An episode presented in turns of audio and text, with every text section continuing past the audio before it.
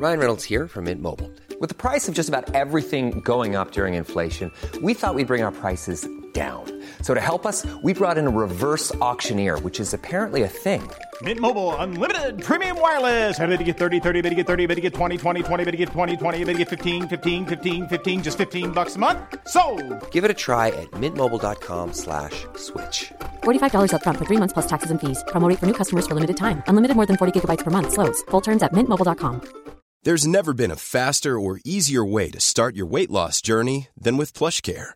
PlushCare accepts most insurance plans and gives you online access to board-certified physicians who can prescribe FDA-approved weight loss medications like Wigovi and Zepbound for those who qualify.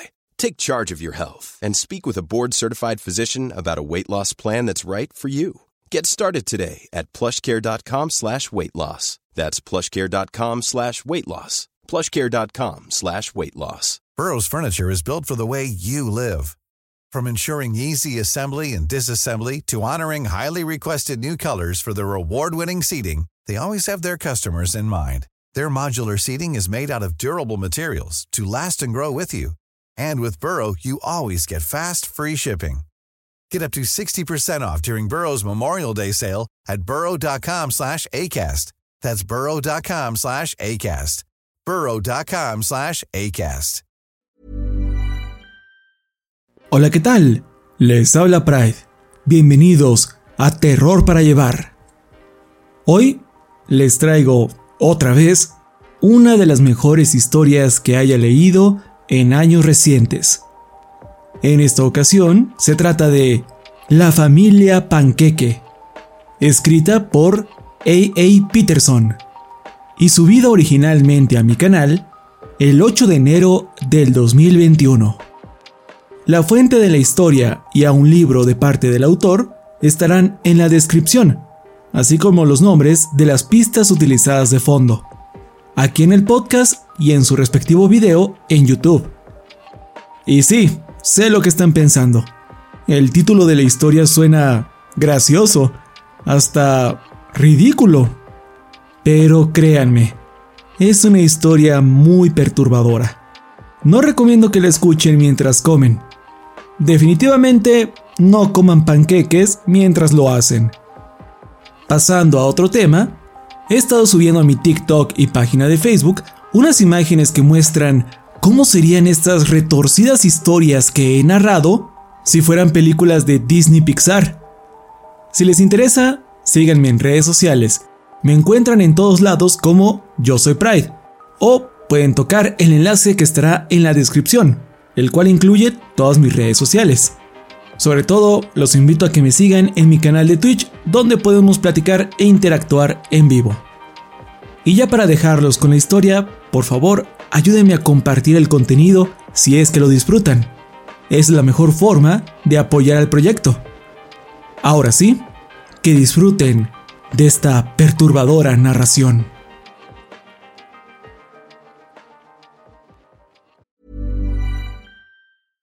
Ryan Reynolds here from Mint Mobile. With the price of just about everything going up during inflation, we thought we'd bring our prices down. So to help us, we brought in a reverse auctioneer, which is apparently a thing. Mint Mobile unlimited premium wireless. Ready to get 30, 30, bit to get 30, bit to get 20, 20, 20, bit to get 20, 20, bit to get 15, 15, 15, 15 just 15 bucks a month. So, Give it a try at mintmobile.com slash switch. $45 upfront for three months plus taxes and fees. Promo rate for new customers for limited time. Unlimited more than 40 gigabytes per month. Slows. Full terms at mintmobile.com. If you thought the only way to get a more defined jawline with natural looking results was through surgery, think again. Juvederm Volux XC is a non surgical injectable gel filler that improves moderate to severe loss of jawline definition and can help you achieve natural looking results with little downtime. Even better, this improved definition lasts up to one year with optimal treatment. No maintenance required. Improve jawline definition for a smooth, sculpted look with Juvederm Volux XC. For important safety information and to find a licensed specialist, visit juvederm.com. That's J U V E D E R M.com. Not for people with severe allergic reactions, allergies to lidocaine, or the proteins used in Juvederm. Common side effects include injection site redness, swelling, pain, tenderness, firmness, lumps, bumps, bruising, discoloration, or itching. There's a risk of unintentional injection into a blood vessel, which can cause vision abnormalities, blindness, stroke, temporary scabs, or scarring. Talk to a licensed specialist to find out if it's right for you.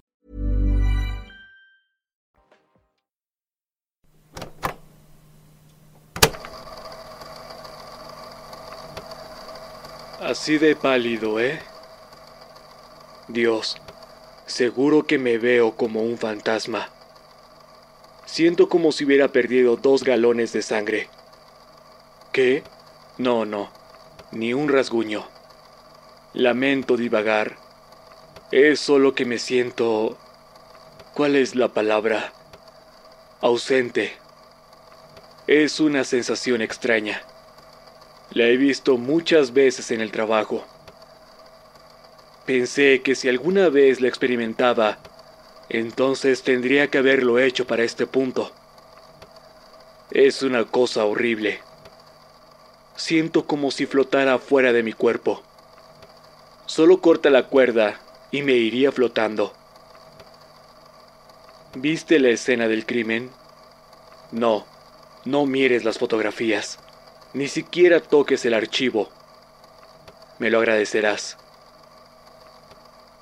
Mis rodillas tiemblan sin parar. No puedo detenerlas. ¿Es por eso que agarras tu café con tanta fuerza? Estoy haciendo que la mesa tiemble, ¿no? Espera un segundo. Deja, me acomodo en la silla. Listo. Así está mejor. Tenemos que hacerlo oficial, Job. ¿Puedes confirmar para la grabación que renuncias a tu derecho a un abogado? No. Sigo sin querer un abogado. Quiero decir, sí, renuncio a mi derecho. Lo siento. Y estoy tan cuerdo como siempre. ¿Estás seguro? Sí. Que quede registrado que el detective Hobson Millgate, retirado, renuncia a su derecho a un abogado. Cuando el fiscal termine de vomitar y considere hacerlo público, no necesitaré uno. No van a mostrarle eso a un jurado. ¿Estás listo para empezar? No. Pero hablaré de todas formas.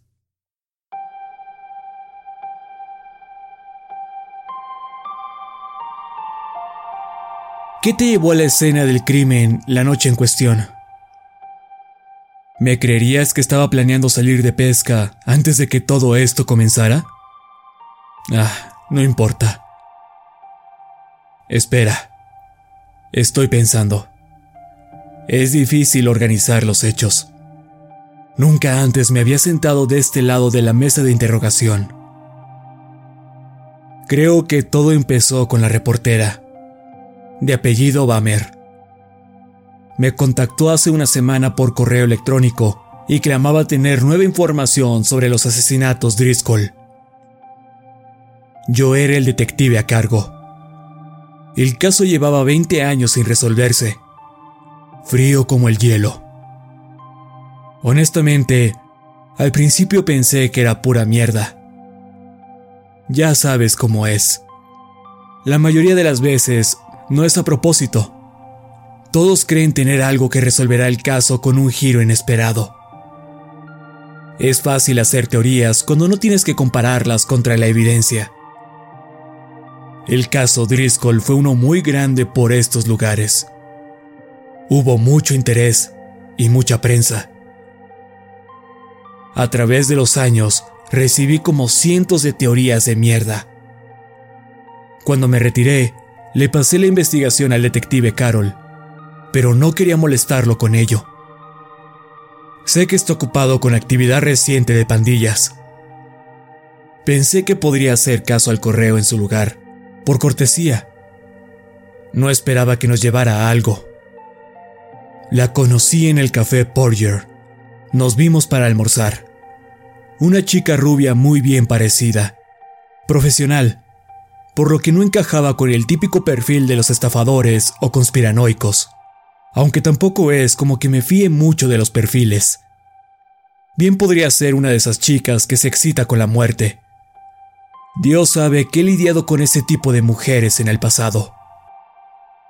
Aún consideraba que me quisiera tomar el pelo, o puede que a ella también la hubiesen engañado, pero llevaba un archivo consigo.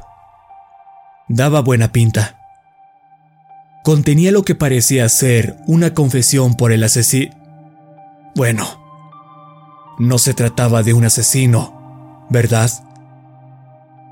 Desearía que sí, ¿sabes? Sería mucho más fácil para todos. ¿Podría informarnos con los datos más relevantes del caso Driscoll? Veamos. Han pasado como 20 años. Me pongo a pensar en todo ese tiempo y... Es decir, son 20 malditos años. Eso es demasiado tiempo para estar...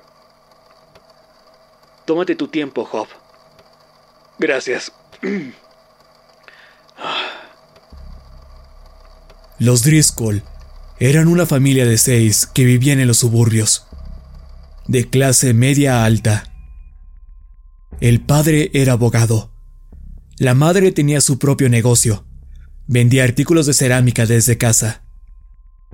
Cuatro hijos, niños y adolescentes. Buenos niños. Estaban en el cuadro de honor. Nadie en la familia tenía antecedentes. Al hijo mayor se le vio fumando en su escuela una vez. Nada más aparte de eso. Solo las cosas típicas que te encontrarías si examinas de más a las personas. Desaparecieron el 13 de octubre de 1994 no se encontró rastro de los cuerpos. Este misterio y el hecho de que Halloween estaba a la vuelta de la esquina son probablemente los factores por los cuales la prensa se volvió loca. Aún es posible ver dicho caso en programas de misterio sin resolver. Una familia completa desapareció y nadie vio nada. Nadie sabía a dónde se fueron. Un vecino levantó una queja por el ruido y es así como nos involucramos. Una alarma se activó y pensaron que podría deberse a un intruso o algo. Enviamos una patrulla. Cuando nadie atendió la puerta, el oficial entró a investigar. Había señas claras de lucha en el cuarto de la más pequeña. La cama estaba de cabeza y las sábanas desgarradas. La alarma era un detector de monóxido de carbono encontramos elevadas concentraciones de dicho gas en la tela de todas las camas, excepto en la de la menor. No nos hubiésemos dado cuenta de no ser por la alarma. El vecino indicó que ésta llevaba sonando por más de 24 horas y que fue incapaz de que le abriera la puerta durante ese tiempo. También encontramos varios contenedores de aluminio y algunas mangueras en un basurero a unas cuadras de distancia. En ese momento, Asumimos que alguien había dormido a los Driscoll y se los habían llevado a otro lugar, exceptuando, claro, a la hija que despertó y se resistió. La investigación no dio ninguna pista. Por supuesto, lo primero que pensamos fue que el padre lo hizo.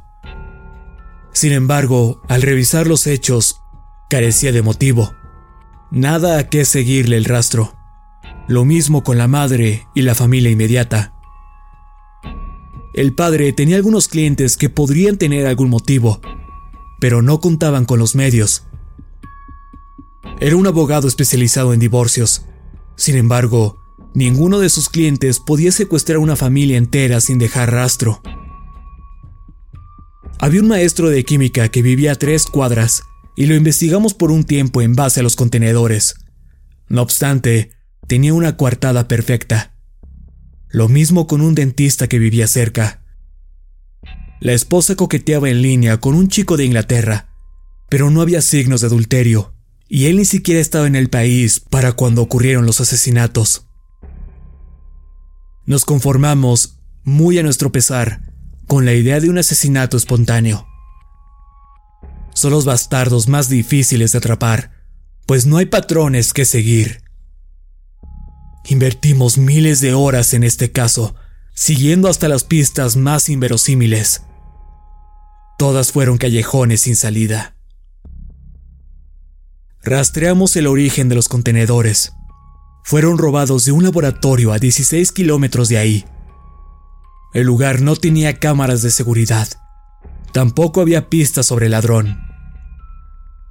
Tras seis meses sin ningún nuevo ataque, la investigación se congeló. Los Driscoll habían sido dormidos y secuestrados. Como dije, nadie encontró los cuerpos. ¿Quién puede decir que simplemente no se fueron y ya? Hasta que... Bueno, preferiría hablar de ellos solo una vez. ¿Qué puede decirnos de la confesión que llevaba la señorita Bamer? Ella seguía el caso desde hace un par de años, por interés profesional y personal. Como dije, captó la atención de mucha gente. Incluso había personas que atribuían el asunto a alienígenas, fantasmas o demonios. La señorita Bamer publicó una retrospectiva de los asesinatos en conmemoración del vigésimo aniversario de los hechos. Renovó el interés por el caso lo cual solía pasar de vez en cuando. Como era usual, me negué a comentar dada la falta de nuevas evidencias. Recordé que me había pedido unas palabras para su artículo, razón por la cual acepté vernos para almorzar. Tras la publicación, la señorita Bamer clama que le enviaron un archivo. Quería que yo lo autentificara. La parte más pertinente del documento era una confesión. Le aseguré a la reportera que el enviar documentos falsos era algo común, en especial en casos viejos como este, y que, personalmente, había escuchado docenas de confesiones por los asesinatos de los Driscoll. Pero ella persistió. Cuando sentí que no estaba tratando de montar una farsa o de excitarse hablando sobre homicidios, acepté vernos declaró que la confesión le llegó por correo en el mismo sobre que presentó a nuestra reunión. ¿Puede describir el contenido? Viejos artículos de periódicos que seguían el progreso de mi investigación. Se veían apropiadamente amarillos, así que asumí que provenían directamente de la colección del asesino. También había seis fotos, supuestamente de los miembros de la familia Driscoll, así como varias fotografías de la instalación a la que fueron llevados. Mira eso. Mis manos no dejan de temblar. ¿Las ves? Estoy tratando de mantenerlas quietas, de verdad, pero no puedo. Tendré que pedirle un sedante al paramédico cuando termine de dar mi declaración. De otra forma, no creo poder dormir. No, estoy bien por ahora. No quiero que nada interfiera con mi testimonio para tu grabación. El tan solo tener estas memorias en mi cabeza es como... Perdón. Trataré de concentrarme. Las fotos eran de la familia Driscoll, por supuesto. En ese momento no lo sabía. Las imágenes habían envejecido bastante y bien podrían ser de cualquiera. Era muy difícil distinguir cualquier rasgo o característica física. Sin embargo, dada la elaborada naturaleza del documento, decidí que merecía una revisión más a fondo. En cuanto a la carta con la confesión, bueno, era breve. Daba una dirección eso fue lo primero que noté. No podía encontrar la dirección en línea, lo que significaba que tenía que ser antigua. La carta decía, Dejen de imprimir mentiras. Yo nunca maté a nadie. Solo me tomó un tiempo tenerlos listos para el desayuno. No había firma. Espera. Acabo de recordar algo. Maldita sea. Nos enviaron un menú de desayunos un mes después de las desapariciones. Alguien había dibujado un círculo rojo alrededor de unos panqueques. La carta decía, no están muertos, se están preparando para el desayuno. La dejamos en el archivo de pistas inútiles. Dios. Detective Milgate. ¿Necesita un momento? Dios. Yo... ¿Cómo podría saberlo? Intentamos rastrear el menú. Nunca averiguamos de dónde provenía. No era de ningún restaurante local. Toda información que pudiera darnos un establecimiento había sido recortada. No sé qué más pude haber hecho. Yo solo... Dios mío. ¿Por qué decidiste investigar personalmente la ubicación mencionada en la carta? Lo siento. Quería asegurarme que no era algún truco o una estafa. Aún no estaba convencido.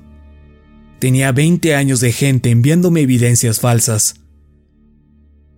Creo que el caso también captó mi interés.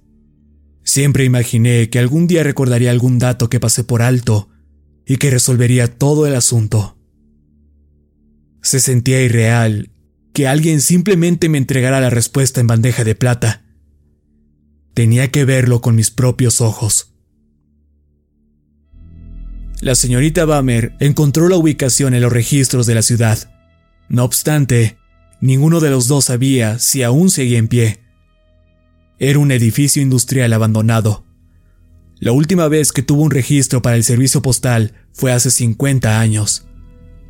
Hasta donde sabíamos, bien podría ser un montón de ruinas actualmente.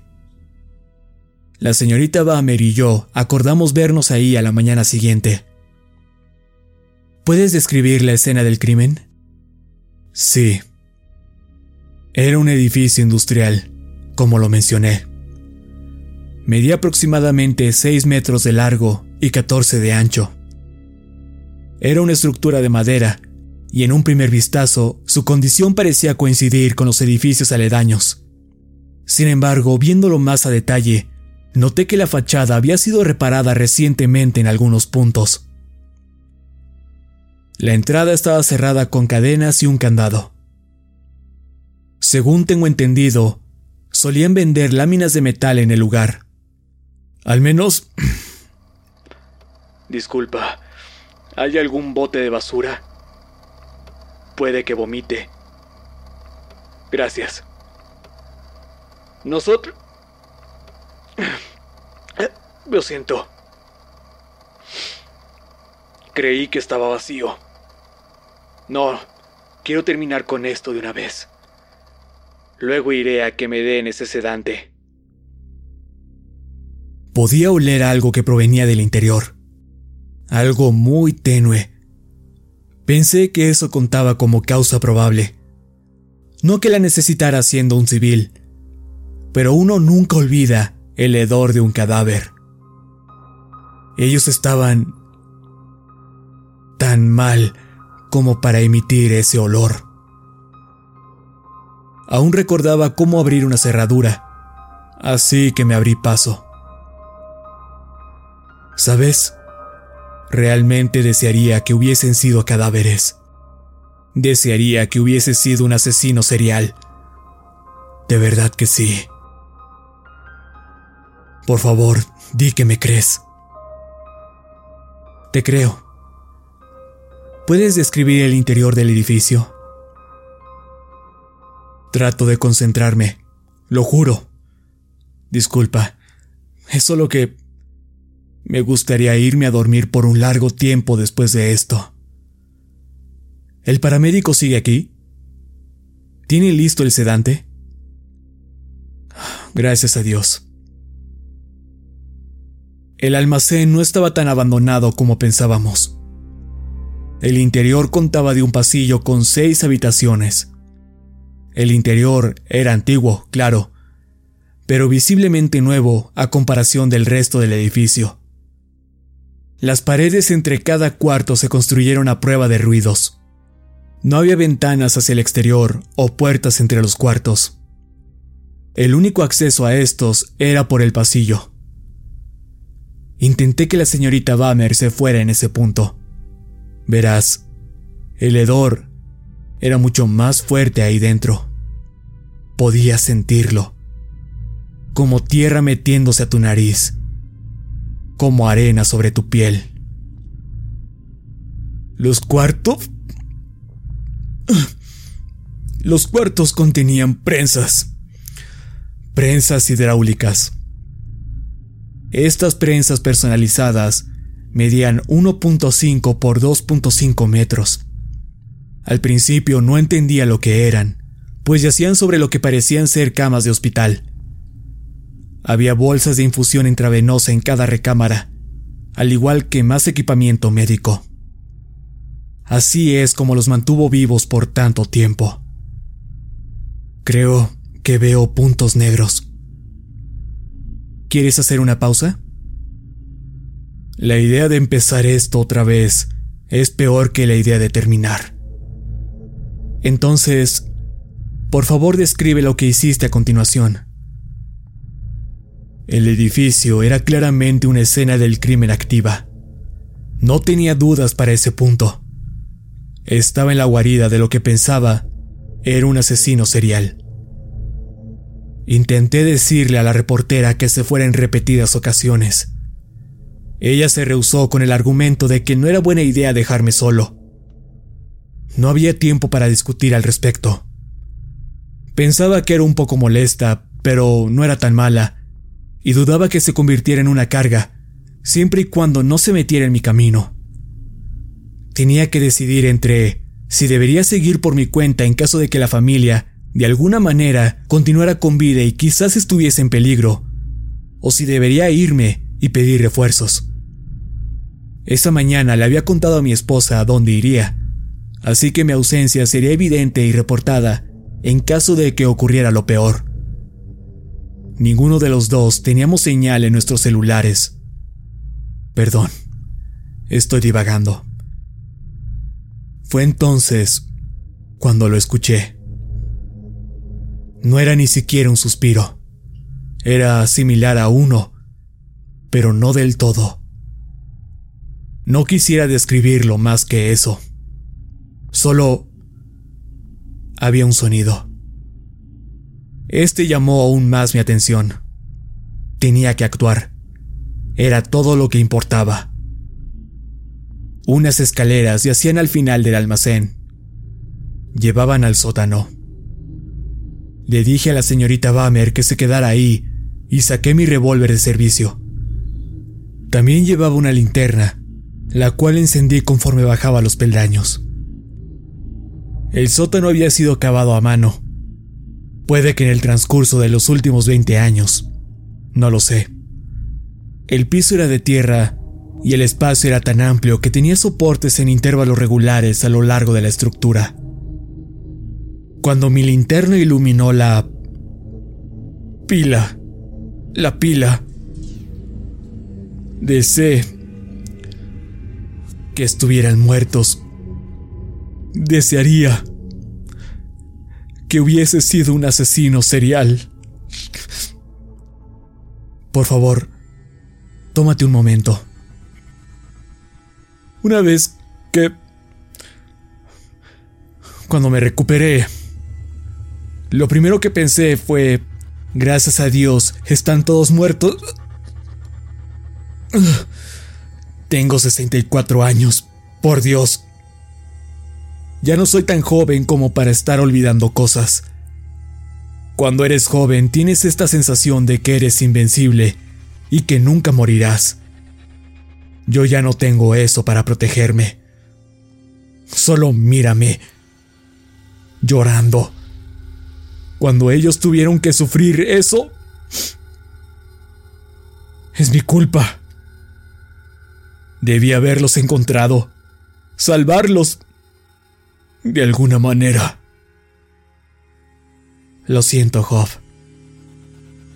Tengo que preguntar. ¿Puedes describir la escena? Sí. Sí puedo. No tenía idea de lo que estaba mirando. Carajo, todavía no lo sé. Era... bueno, una pila.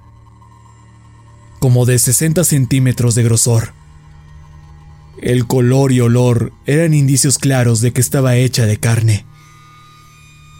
Pensé que los había cortado en pedazos para luego amontonarlos. Eso hubiera sido suficientemente horrible. No obstante, lo primero que me llevó hacia la verdad fue el ojo. Encima del montón yacía un ojo perfectamente redondo. Sobresalía de una cuenca que había sido deformada hasta el tamaño de un platillo. Fue ahí cuando me di cuenta de lo que presenciaba.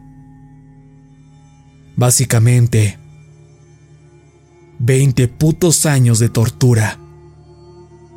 Sometió a toda la familia Driscoll bajo esas prensas por 20 años.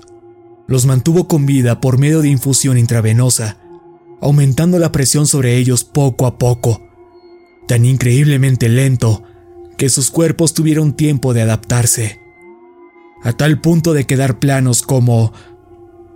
bueno, como panqueques.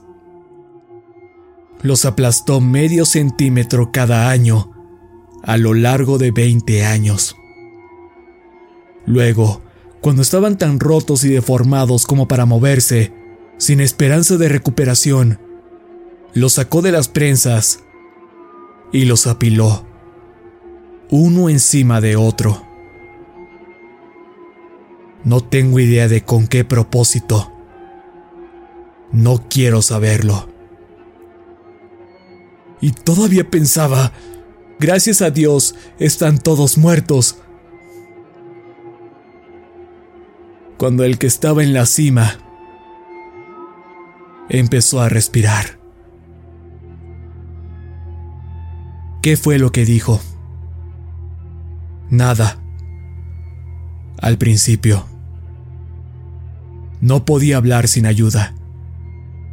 Creo que se trataba de Avery. Avery Driscoll. Tampoco es como que pudiera distinguir género o edad. Pero en donde había cabello, este era rubio.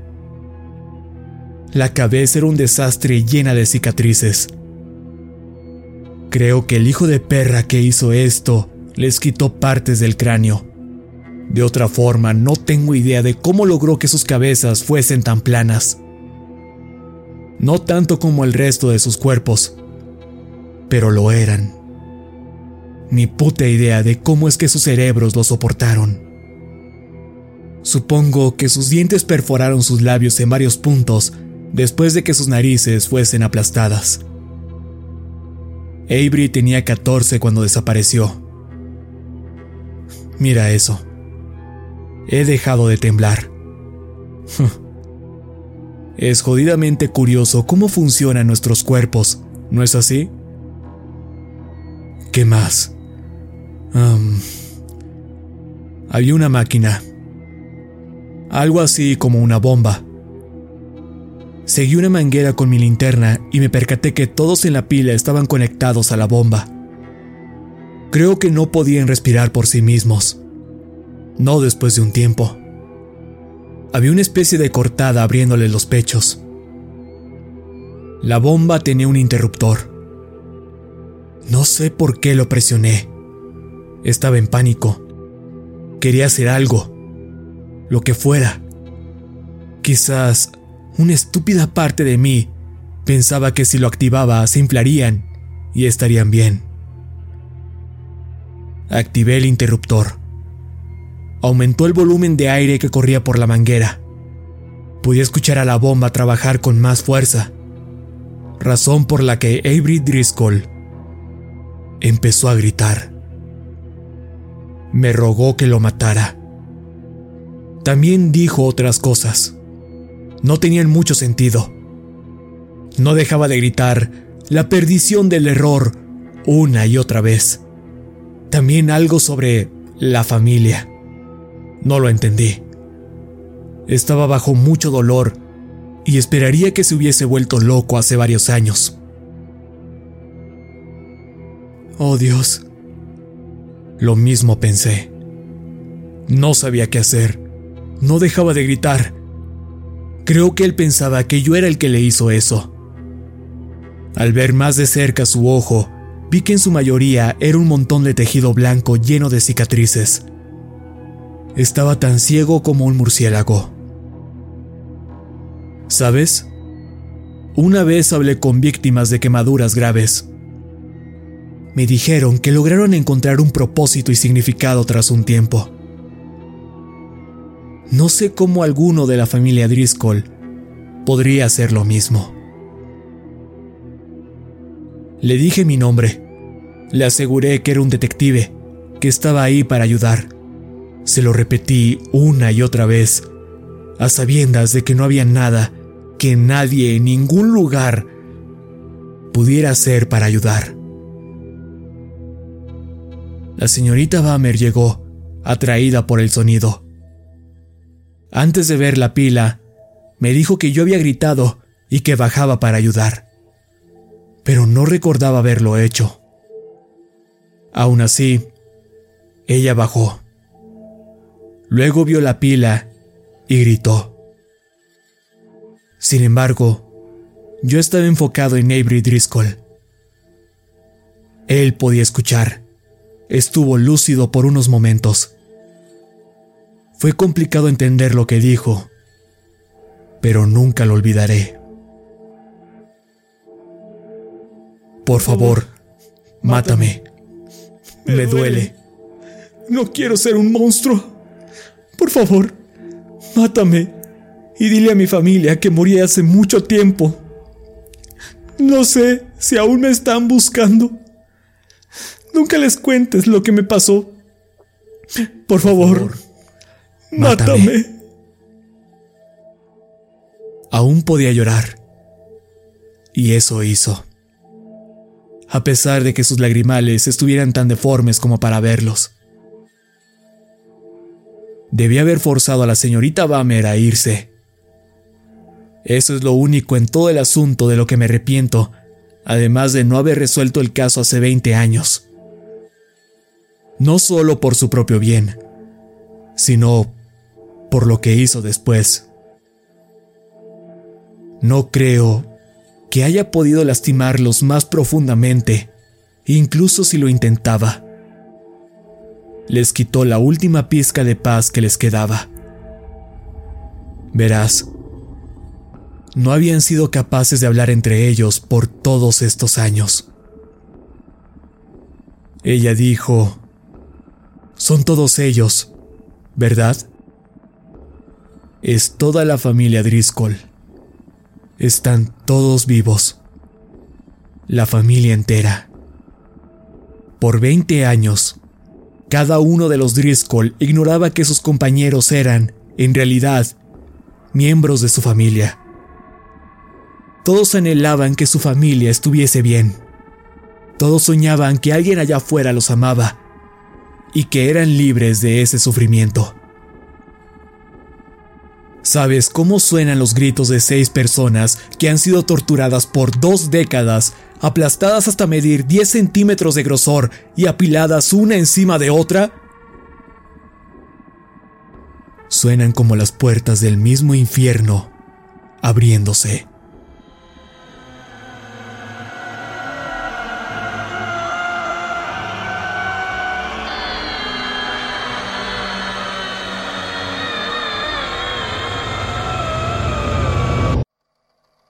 Creo que eso es suficiente, detective Milgate.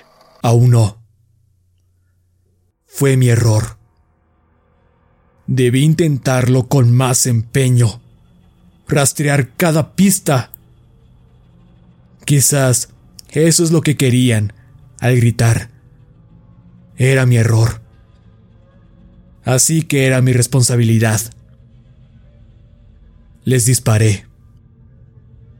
Piedad. Tener piedad es algo difícil, pero se los debía. Yo soy el que falló en salvarlos. Solo hizo falta una bala para atravesarlos a todos. Sin embargo, decidí vaciar mi revólver. Solo para asegurarme y no cometer otro error. Darles aunque sea un poco de paz al final. La única muestra de bondad que les pude dar. Nos fuimos y llamamos a la policía. Ni la señorita Bamer ni yo deseábamos permanecer con los cuerpos. Decidí no acompañar a los investigadores a la escena del crimen. Les pedí que me dejaran ir después de dar mi declaración, y tras ver lo mismo que yo, accedieron. ¿Pueden darme ese sedante ahora? Sí, sí, por supuesto. Gracias. Por favor, haz traer al paramédico. Me levantaré la manga. Mi esposa tiene diabetes, así que conozco la rutina. Oh, y por favor, asegúrate de hacer lo mismo con la señorita Bamer. Parecía estar peor que yo después de lo ocurrido. Pobre mujer. Ni siquiera pudo vomitar o llorar. Claro, ¿Sabe dónde está en estos momentos? Les dijo a los investigadores que se iría a casa, pero hemos sido incapaces de contactarla. ¿Ya intentaron llamar al diario? ¿Cuál diario? El Daily World. ¿Está seguro? No hay nadie en el Daily World que responda bajo el nombre de Bamer.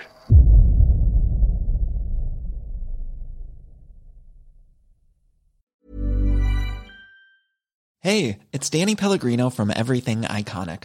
Ready to upgrade your style game without blowing your budget?